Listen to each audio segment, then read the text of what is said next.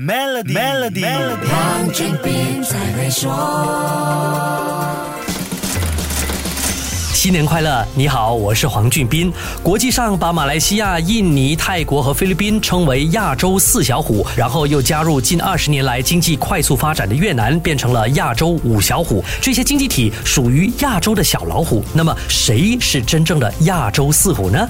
这个答案其实很多人都知道，只是用的形容词不同而已。这四个经济体分别就是香港、新加坡、韩国和台湾，是不是很熟悉呢？没错，我们一般比较熟悉的说法就是。是亚洲四小龙。不过，在很多经济研究报告中，这四大经济体会被称为亚洲四虎，也会拿来跟亚洲四小虎做比较研究。亚洲地区除了日本之外，这四个经济体是最早进行工业化的。亚洲四虎在一九六零年代到一九九零年代这段时期，凭借出口和工业创造了高成长的经济，而且还成为了世界数一数二的富裕经济体。在那段时期，亚洲四虎的经济发展策略就是借助发达国家向发展中国家转移劳工密集工业的趋势，用本身的劳动力成本优势吸引大批的外资和技术。这也成功使得亚洲四虎成为东亚和东南亚的经济主要推动力。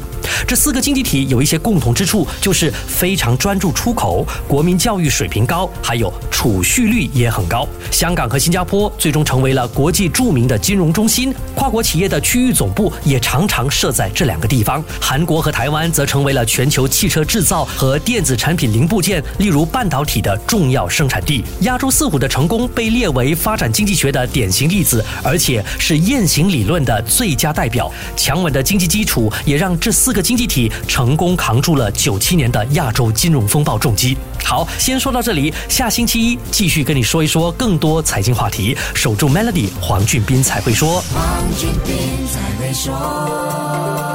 与 Maybank Premier 一起迎接虎虎生威的新年，赢取 BMW 三二零 iSport 和更多奖励以及免费奖品，需符合条规。